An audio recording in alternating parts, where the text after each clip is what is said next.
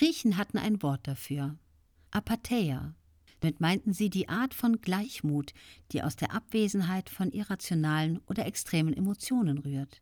Das bedeutet nicht unmenschliche Gefühllosigkeit, sondern nur die Abwesenheit aller störenden und schädlichen Emotionen. Lassen Sie negative Emotionen gar nicht erst zu. Sagen Sie nur Nein, danke. Ich kann es mir nicht leisten, in Panik zu verfallen. Diese Fähigkeit müssen Sie trainieren. Befreien Sie sich von Störungen und Unruhe. Nur so können Sie die ganze Kraft auf die Lösung des Problems richten, statt nur zu reagieren. Die dringende E-Mail des Vorgesetzten, der Idiot in der Kneipe, ein Anruf von der Bank, ihr Kredit wurde gekündigt, ein Klingeln an der Tür, jemand hatte einen Unfall. Wie Gavin de Becker in Mut zur Angst schreibt, wenn Sie besorgt sind, fragen Sie sich, wovor verschließe ich die Augen? Welches wichtige Detail übersehen Sie, weil Sie die Sorgen gegenüber dem Nachdenken, der Wachsamkeit und der Klugheit vorziehen?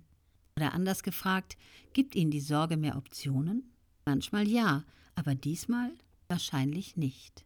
Also, wenn eine Emotion ihre Situation nicht verändern kann, dann ist sie vermutlich wenig hilfreich oder vielleicht sogar schädlich. Wenn jetzt der Gedanke aufkommt, aber das fühle ich doch nun mal, richtig.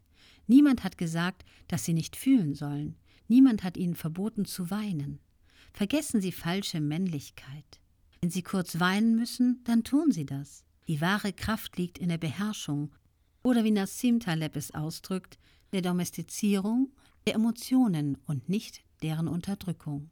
Fühlen Sie also, aber machen Sie sich nichts vor und verwechseln Sie eine emotionale Reaktion auf ein Problem nicht mit dessen Lösung. Denn das ist ein Unterschied wie Tag und Nacht.